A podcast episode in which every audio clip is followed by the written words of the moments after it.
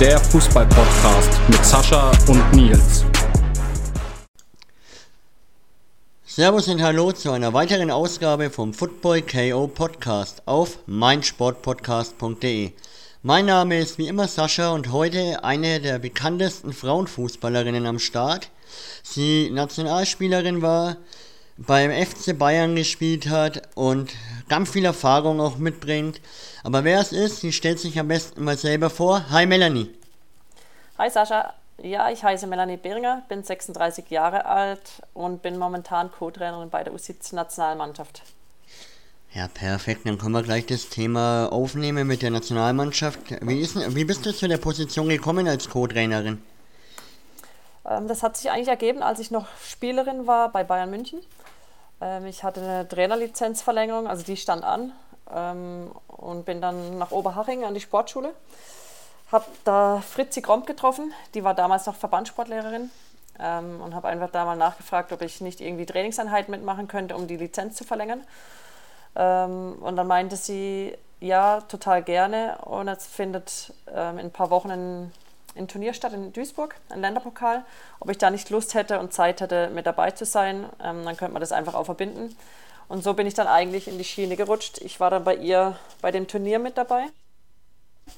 In Duisburg, also beim Bayerischen Fußballverband. Und im Januar ähm, konnte ich dann, ne, beziehungsweise im Sommer war das dann, ähm, habe ich eine Co-Stelle ja, gekriegt beim DFB auf Honorarbasis. Auch dann eben mit Fritz als Cheftrainerin. Also so fing das eigentlich alles an, so über die bayerische Fußballauswahl. Ja, sehr cool. Macht dir das Spaß, den jungen Mädels alles was beizubringen oder wirst du da erkannt noch? Doch, oder? total. Also es macht riesen Spaß mit den Mädels. Die sind total wissbegierig, ehrgeizig. Ähm, die saugen alles auf, was man ihnen erzählt. Ähm, deswegen, es macht riesig Spaß. Und wir haben auch echt wirklich ein paar richtig gute Mädels mit dabei. Ja, cool. Wie läuft es momentan? Ähm, ich glaube, demnächst ist sogar ein Turnier oder war das bei der U19? Die U19, die startet heute ins EM-Turnier. Und bei uns war das war die EM vor ungefähr vier Wochen. Wir wurden Europameister. Also lief sehr gut für uns. Ach ja, stimmt, habe ich gelesen mit äh, Lilly Reimüller von Essen und so weiter, ne? Genau. Ja, ja habe ich sogar verfolgt. Ich bin jetzt ein wenig verpeilt gewesen. Ähm, dann starten wir mit deiner Karriere, ne? Weil du hast ja einige Stationen hinter dir. Ja, genau. Du hast ja beim, bei der Spielvereinigung Utzenfeld deine Karriere gestartet. Wie bist du da eigentlich zum Fußball gekommen? Ich habe glücklicherweise vier Brüder, die haben alle äh, Fußball gespielt und dann war es für mich irgendwie klar, dass ich auch Fußball spielen will. Durfte dann irgendwann auch mitgehen, das war glaube ich dann in der E-Jugend. Ähm, ja genau, und habe dann mit meinem Zwillingsbruder bei der Sportvereinigung Utzenfeld angefangen. Okay, und wie was hast du dich da durchgesetzt als Mädchen? Weil ich glaube, früher war es ja nicht so, dass so viele Mädchen Fußball gespielt haben. Genau, ähm, also ich war das einzigste Mädel und in meiner Umgebung gab es auch nicht wirklich einen Verein, ähm, wo ich hätte hinwechseln können. Aber für mich war es natürlich ähm, super, gegen Jungs zu kicken, mit ihnen zu trainieren. Da lernt man sich einfach auch durchzusetzen, was wichtig ist für Mädels. Ähm, und das rate ich eigentlich den Mädels jetzt immer noch, dass sie so lange wie möglich bei Jungs spielen, weil es einfach wichtig ist für, für die Zukunft. Ähm, und deswegen ähm, würde ich es genau wieder so machen. Ja klar, ähm, das ähm, rate ich meinen Mädels ja auch. Ich bin ja Jugendtrainer bei mir im Dorf und ich habe auch zwei, drei Mädels und habe gesagt, ihr bleibt einfach so lange wie es geht bei uns und dann müsst ihr genau. ja eh irgendwann vom Gesetz her weg. Genau, klar, es muss auch immer dann passen ähm, vom Niveau her. Es gibt auch teilweise Jungsmannschaften, die zu schwach sind dann für unsere Mädels. Dann muss man aussehen, dann müssen sie natürlich auch wechseln. Ja, klar, freilich. Aber im Prinzip schon ähm, so lang wie möglich. Und dann, ähm, wie hast du dann, wieso bist du eigentlich dann gewechselt von Utzenfeld nach zum FC Hausen, ne? Genau, das war dann das Alterproblem. Ähm, das war die C-Jugend. Ähm, ich glaube, ich war dann 14. Genau, und dann durfte ich nicht mehr spielen, also bei Jungs. Das ist ja dann so eine gewisse Grenze, wo man nicht mehr darf. Habe dann auch ein Jahr Pause gemacht und dann wurde ich angefragt von Hausen, ob ich nicht doch äh, Lust hätte, Fußball zu spielen. Ich war dann auch einmal im Training äh, bei den Mädels. Das hat mir allerdings nicht ganz so gefallen. Ich durfte aber dann danach bei den Frauen mit trainieren. Und dann bin ich eben zum FC Hausen gewechselt, weil mir es dann riesig Spaß gemacht hat, wieder in der Mannschaft zu kicken. Ja, und dann war ich auch einen Tick älter, also ich musste dann auch immer mit dem Bus dahin fahren und mit 14 fährt man abends ähm, halb elf heim, also fährt man immer so gern dann nach Hause. Ja klar, und wie war da das Niveau dann für dich, so bei den Erwachsenen mit zu trainieren? Zu der Zeit natürlich gut. Also ich kannte ja ähm, im Prinzip nichts anderes. Ich kam dann von der C-Jugend direkt in den Frauenbereich. Das war für mich dann schon auch ein Schritt, aber ähm, ich glaube, ich habe mich schnell zurechtgefunden und auch wohlgefühlt und drei Jahre später, oder waren es fünf? Nee, fünf. Nee, drei. drei Jahre später ging es dann nach Freiburg. Ja, da wollte ich dich direkt fragen, wie kam der Kontakt da zustande zum SC Freiburg und wie war da für dich die komplette Umstellung? Ähm, der Kom Kontakt kam so zustande, dass ähm, die Managerin und der ehemalige Trainer von Freiburg, ich glaube äh, Michael Bellert war das noch, die waren bei einem Hallenturnier irgendwo ähm, und haben mich gesehen und haben mich daraufhin angefragt, ob ich nicht Lust hätte, nach Freiburg zu kommen. Sie haben mich schon öfters beobachtet. Ähm, zu diesem Zeitpunkt wollte ich aber noch nicht, weil ich auch meine Schule fertig machen wollte. Ähm, ja, und deswegen bin ich dann erst 2003 nach Freiburg gewechselt. War für mich dann natürlich auch eine Riesenumstellung. Ich bin umgezogen, war dann in einer, in einer WG, habe eine Ausbildung angefangen und habe gleichzeitig dann eine Bundesligamannschaft trainiert. Und der Unterschied von Verbandsliga zu Bundesliga ist schon sehr groß. Ja, klar, glaube ich dir. Ähm, hast du dich denn eigentlich von Anfang an durchgesetzt in der Mannschaft oder hast du da echt etwas erstmal länger gebraucht? Nee, in Freiburg? Ja. Äh, nee, da war ich eigentlich relativ schnell, glaube ich, auch Stammspielerin. Also ich konnte mich relativ schnell durchsetzen. Okay, und dann hat dir das wahrscheinlich auch geholfen, mit den Jungs zusammengespielt zu haben, mit dem Ja, definitiv. genau. Geholfen hat mir natürlich auch meine Schnelligkeit. Also früher einfach auch mal noch vorbei, Ball vorbeilegen ähm, und vorbeirennen.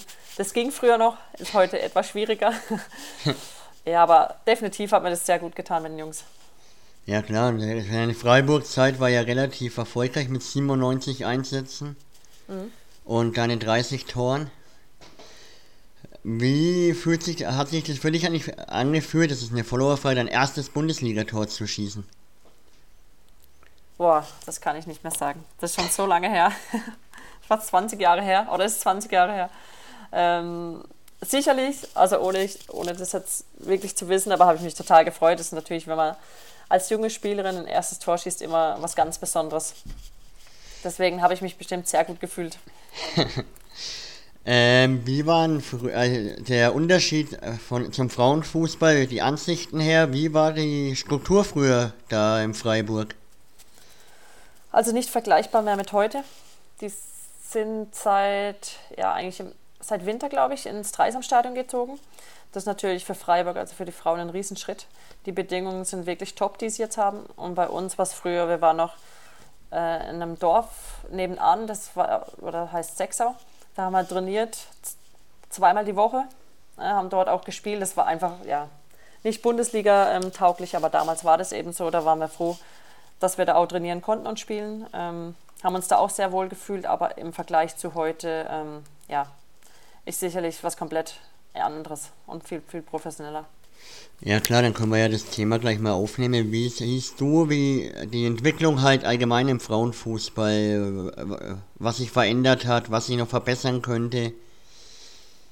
Also es hat sich jetzt über die Jahre definitiv ähm, viel verändert, was auch ähm, im Staffmitglied in allem drumherum angeht. Also wenn ich jetzt, wenn ich jetzt mal bei Freiburg bleibe, ähm, die haben jetzt immer mehr Hauptamtliche, ähm, die angestellt sind bei Freiburg. Dann haben die jetzt Top-Bedingungen mit einem, mit einem Dreisamstadion oben. Ähm, Athletikräume, alles mögliche, festangestellter Physio, sowas gab es früher halt alles gar nicht. Das gibt es jetzt, muss man aber ehrlich sagen, in anderen Vereinen schon lange.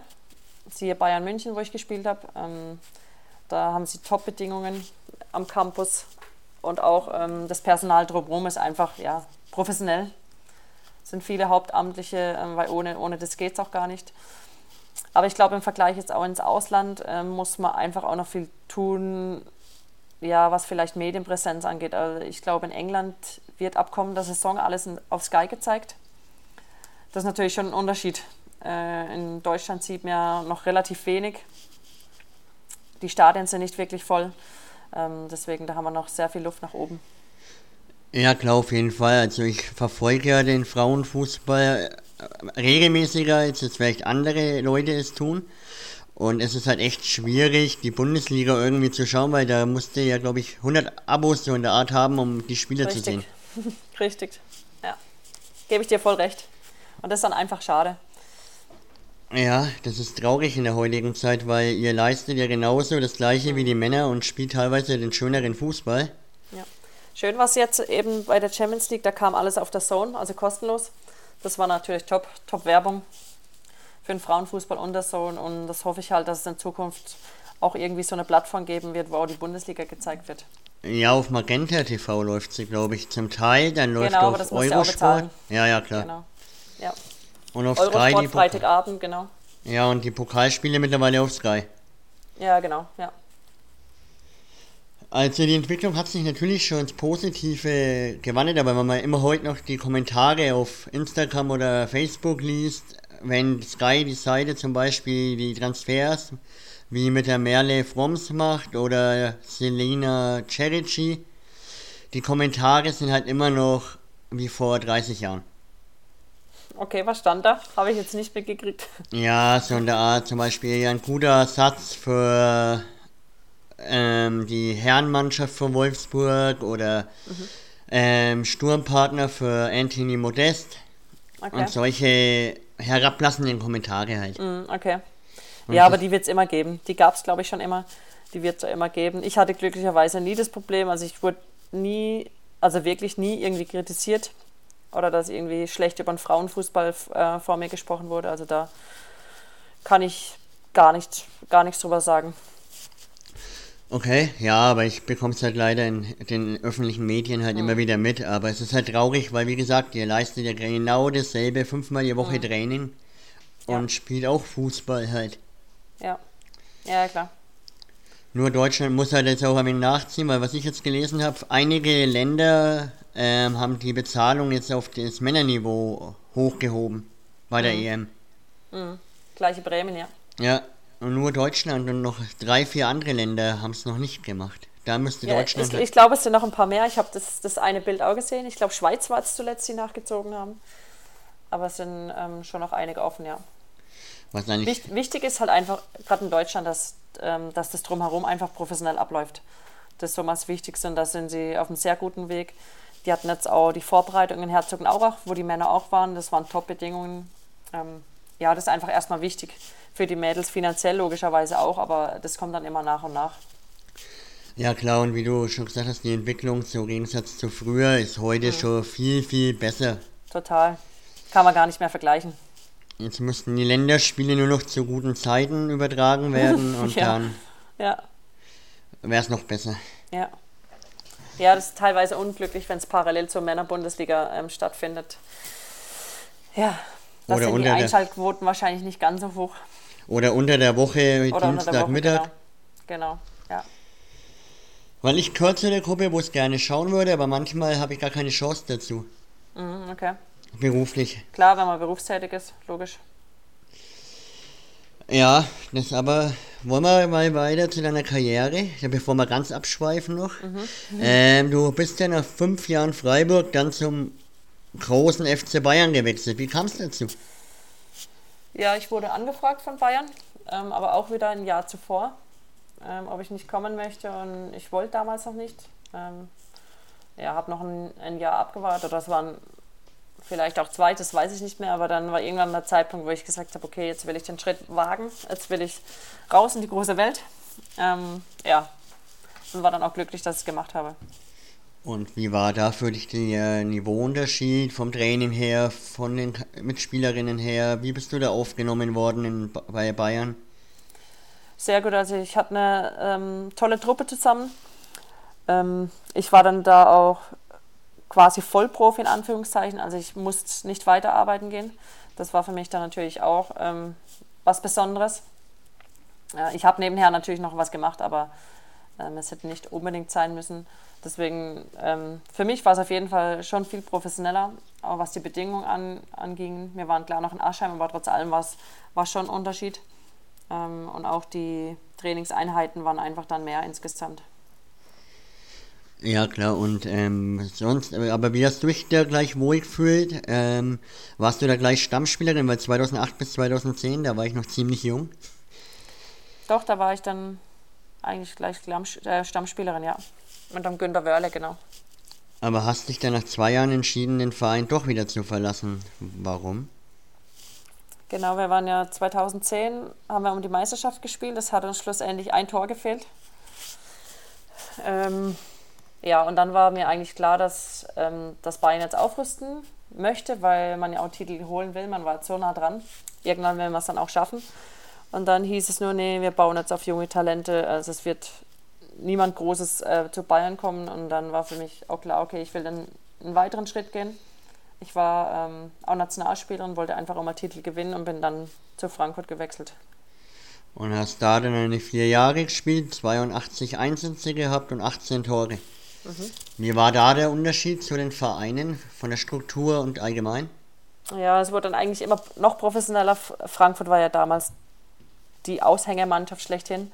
Es waren gefühlt alles Nationalspielerinnen, ähm, nicht nur deutsche, sondern auch ausländische. Da war das Trainingsniveau höher, da war einfach ja, alles einen Schritt weiter noch wie Bayern. Ähm, deswegen war es auch für mich damals der richtige Schritt, mich weiterzuentwickeln. Mit Titeln wurde zwar leider nicht so wirklich. Wir wurden zweimal Pokalsieger. Die deutsche Meisterschaft haben wir allerdings nie gewonnen. Was ich mir natürlich gewünscht habe. Ähm, ja, aber trotz allem ähm, habe ich, denke ich, zu dem Zeitpunkt trotz allem alles richtig gemacht von Entscheidungen. Ja, klar, und ähm, das hat sich ja auch gelohnt, auch mit deiner Einsatzzeit, weil in deiner ersten Bayern-Zeit hattest du ja, glaube ich, auch nur 35 Einsätze. Ja, ich war mal noch länger verletzt. Ach, oh, ein paar oh. Monate, glaube ich sogar. Okay.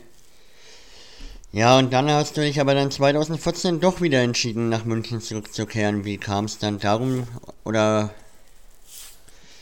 Ja, ich habe mich ähm, in Frankfurt nicht mehr ganz so wohl gefühlt. Ähm, habe dann, glaube ich, zu der Zeit auch nicht immer gespielt. Hat auch mal kurzzeitig gesundheitliche Probleme, aber auch an sich, ähm, ja, hatte ich das Gefühl, dass es nicht mehr so wirklich passt.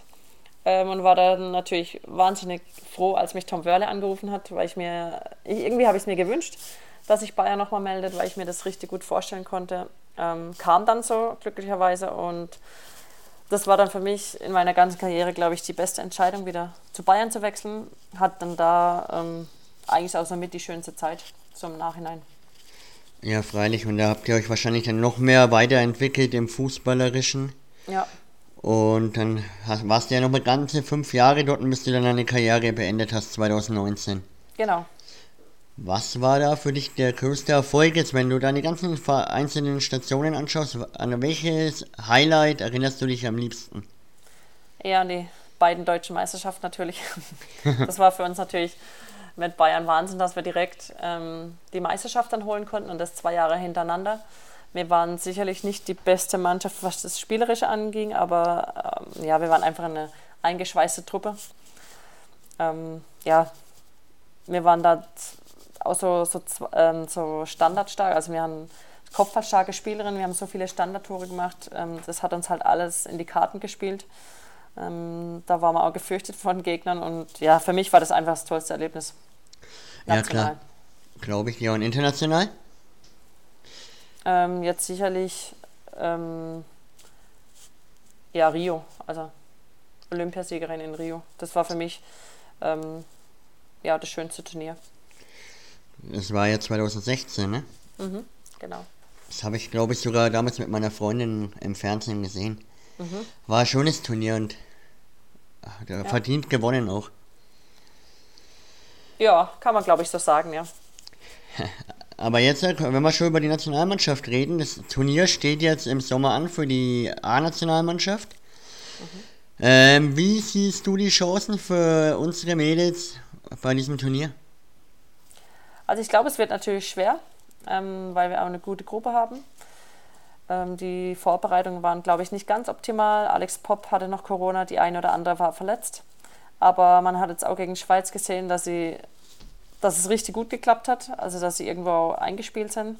Es hat Spaß gemacht zuzuschauen und deswegen, ähm, also ich freue mich richtig auf die M, bin sehr gespannt. Ähm, sie haben eine gute Mischung aus Jung und Alt. Und deswegen traue ich ihnen schon einiges zu, aber trotz allem wird es schwer, weil die anderen Nationen natürlich auch aufgeholt haben. Ja, auf jeden Fall. Also wenn man früher vergleicht hat, da war ja Deutschland die Macht mit China, mhm. glaube ich, oder Japan. Und dann sind immer mehr Nationalmannschaften hinterherkommen. Ja, war, ja USA war es eigentlich immer. Ach ja, Schweden noch. Also die ja. drei Nationen waren eigentlich, ich glaube Norwegen sogar noch. Und wie schätzt du uns ein? Wie weit kommt die deutsche Mannschaft ungefähr? Was ist dein Tipp? Wünschenswert wäre es natürlich bis ins Finale und, bringen, und dann den Titel in den Händen zu halten. Ähm, ich würde jetzt ungern einen Tipp abgeben, weil ich die anderen Mannschaften jetzt auch nicht gesehen habe, deswegen kann ich die auch nicht so gut einschätzen. Ähm, aber ich glaube, die sind, sind sehr, sehr hungrig auf das Turnier, freuen sich riesig und sowas versetzt aus, aus Bäume. Also ich glaube, man kann ihnen einiges zutrauen. Ja, klar, auf jeden Fall. Und es ist ja noch eine ziemlich junge Mannschaft mit ein paar routinierten Spielerinnen. Genau. Also Halbfinale wäre doch auch schon mal so ein Tipp von mir jetzt. Ja, wenn sie das erreichen, wäre doch auch schon mal schön. Und dann geht es vielleicht weiter ins Finale. Ja, auf jeden Fall. Aber ich sehe auch England mit der Heim-EM ziemlich ja, stark. Ja. Aber natürlich ähm, bringt so eine Heim-EM auch immer irgendwie einen gewissen Druck mit. Aber trotz allem glaube ich, dass sie richtig stark sind in England und ein sehr gutes Turnier spielen werden. Ja, glaube ich auch. Und dann hast du ja noch die Spanierinnen, die ist nicht zu unterschätzen. Ja. Also Wobei man da auch sagen muss, die hatten jetzt auch Corona-Fälle. Deswegen muss man immer mal sehen, welche Mannschaft schlussendlich auf dem Blatt steht. Ja, klar, auf jeden Fall. Also das Turnier, das ist ja erst in zwei Wochen. Mhm. Am 9. geht es ja los. Ja.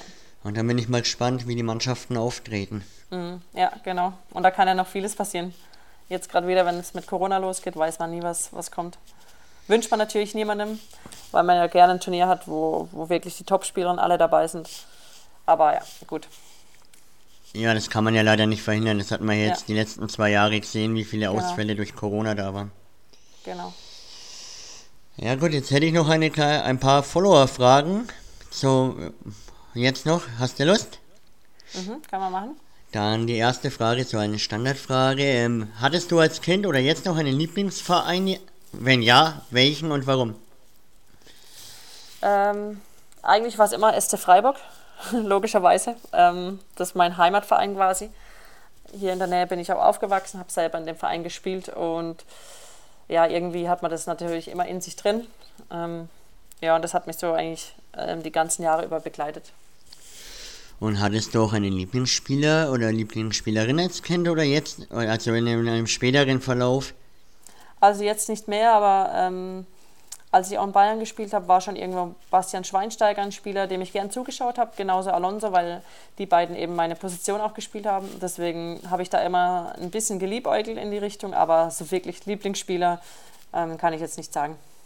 Okay. Und was, ab wann ist dir bewusst geworden, hey, das kann ja mit dem Fußball was werden? Gute Frage. Also mein Traum war schon immer, ähm, ich weiß nicht, ich glaube, ich war acht, neun sowas. Ähm, und dann habe ich dem Papa erzählt, ja, ich will unbedingt Fußballerin werden. Und mein Ziel ist es, irgendwann in Freiburg zu spielen, also Bundesligaspielerin zu sein. Ähm, hat glücklicherweise alles geklappt.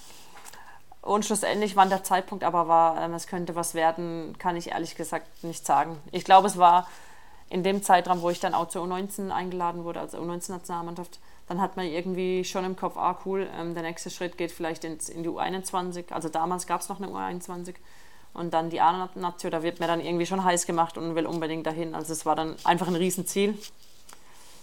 Ja, aber den genauen Zeitpunkt kann ich jetzt nicht wirklich sagen. Okay.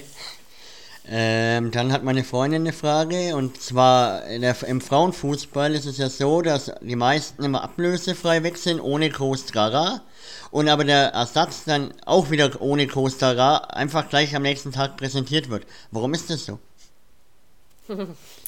Dazu müsste ich im Management sitzen. da kann ich nichts dazu sagen. Okay. Nee, weiß ich echt nicht. Also, keine Ahnung. Bei mir ist es nämlich echt oft aufgefallen, dass die meisten ablösefrei wechseln und mhm. auf einmal weg sind. Gut, aber meistens dann ähm, nach Vertragsende, weil ansonsten geht es ja nicht ablösefrei. Ja, ja, klar. Also jetzt nicht mehr. Und ähm, gerade in Wolfsburg ist es ja auch so, dass die schon auch ähm, jetzt immer mehr ähm, dazu tendieren, auch Spielerinnen holen mit, also wo sie aus, äh, rauszahlen, also rauskaufen, mit Ablösesummen oder andersrum auch. Also ich glaube, im, im Frauenbereich ist das noch alles so ein bisschen ja, im Kommen. Also zumindest in Deutschland, in Deutschland. Ja klar, ich glaube in England und in den USA, da wird es ja schon ganz anders gehandhabt. Denke ich auch, ja. Dann die nächste Frage. Äh, welche Ziele hast du für dich persönlich noch in den nächsten äh, vier, fünf Jahren? Also mein erstes und größtes Ziel ist jetzt natürlich äh, mit der U17 die WM positiv zu bestreiten. Also am liebsten natürlich als Weltmeister zurückzukommen. Ähm, und ansonsten lasse ich ehrlich gesagt alles auf mich zukommen. Okay, also, also momentan macht es mir richtig Spaß bei der U17. Mal sehen aber, was die Zukunft bringt. Nächstes Jahr oder jetzt parallel kriegen wir die U16, also die neue U16-Mannschaft. Ähm, die haben wir dann wieder zwei Jahre. Ähm, also die formen wir quasi zu einer Turniermannschaft. Dann wird es zur U17 und da spielen wir dann eben EM und hoffentlich eine WM. Und so, das sind jetzt die nächsten zwei, drei Jahre und dann wird man sehen, was kommt. Okay, kannst du dir auch vorstellen, irgendwie dann eine, äh, irgendwann eine, in der Bundesliga oder vielleicht äh, äh, Cheftrainerin zu werden von der U17 oder dann U19? Ähm, in der Bundesliga kann ich es mir eigentlich gut vorstellen, Trainerin zu werden. In der Nationalmannschaft wird es im Moment sowieso schwer, weil ich die Lizenz noch nicht habe für eine Cheftrainerin. Ähm, das lasse ich jetzt einfach alles mal auf mich zukommen. Aber ich würde es nie, nie, nie sagen. Ja, klar. Ähm, wo verfolgst du die EM im Sommer? Daheim oder bist du vor Ort? Nee, Stand jetzt bin ich noch daheim. Also mal sehen, ob ich mal rüberfliege, aber das kann ich jetzt noch nicht sagen. Okay, weil zum Beispiel Tabea Kemme, mhm. die ist ja jetzt momentan, glaube ich, in England und ja. verfolgt die vor Ort. Ja, ich glaube, dass die auch, die macht irgendwie was mit ARD oder ZDF, glaube ich. Also irgendwie ist die da auch involviert. Ja, wir haben nach der Ehe einen Termin mit ihr bekommen. Mhm. Vorher hat sie noch keine Zeit, aber sie hat mir eine kleine Geschichte erzählt von früher, mhm. dass du einen unfassbaren Schuss drauf hast und in der mhm. Vorbereitung zur Weltmeisterschaft 2015 sie im Training wortwörtlich aus der Mauer geschossen hast. Ah ja, das kann sein. Wusste ich nicht, aber es kann sein. Ja. Das hat immer mal eine getroffen, ja. Aber ja. ich wusste nicht, dass sie auch mal dran glauben musste. Ja, das hat sie mir vor zwei Tagen geschrieben. Okay. Ja. Weil wir da wenn so etwas zusammensammeln wollten von ehemaligen Mitspielerinnen und Wegbegleiterinnen. Mhm. Mhm. Und dann hat sie mir die Geschichte eben geschrieben. Okay. Ja, doch, das kann, das kann durchaus sein. ja gut, jetzt haben wir jetzt eine knappe halbe Stunde miteinander gesprochen, deine komplette mhm. Karriere durchlebt nochmal. Ja. Über die EM gesprochen über deine aktuelle Tätigkeit und jetzt würde ich sagen, dir gehören die letzten Worte von der heutigen Folge. Mir gehören die letzten Worte. Ja, dann bedanke ich mich auf jeden Fall. Hat sehr viel Spaß gemacht. Ähm, gerne wieder mal. Und euch Zuhörern wünsche ich natürlich auch alles Gute. Und ich hoffe, ihr verfolgt natürlich alle die Europameisterschaft in England und drückt den Deutschen die Daumen. Bis dann. Ciao.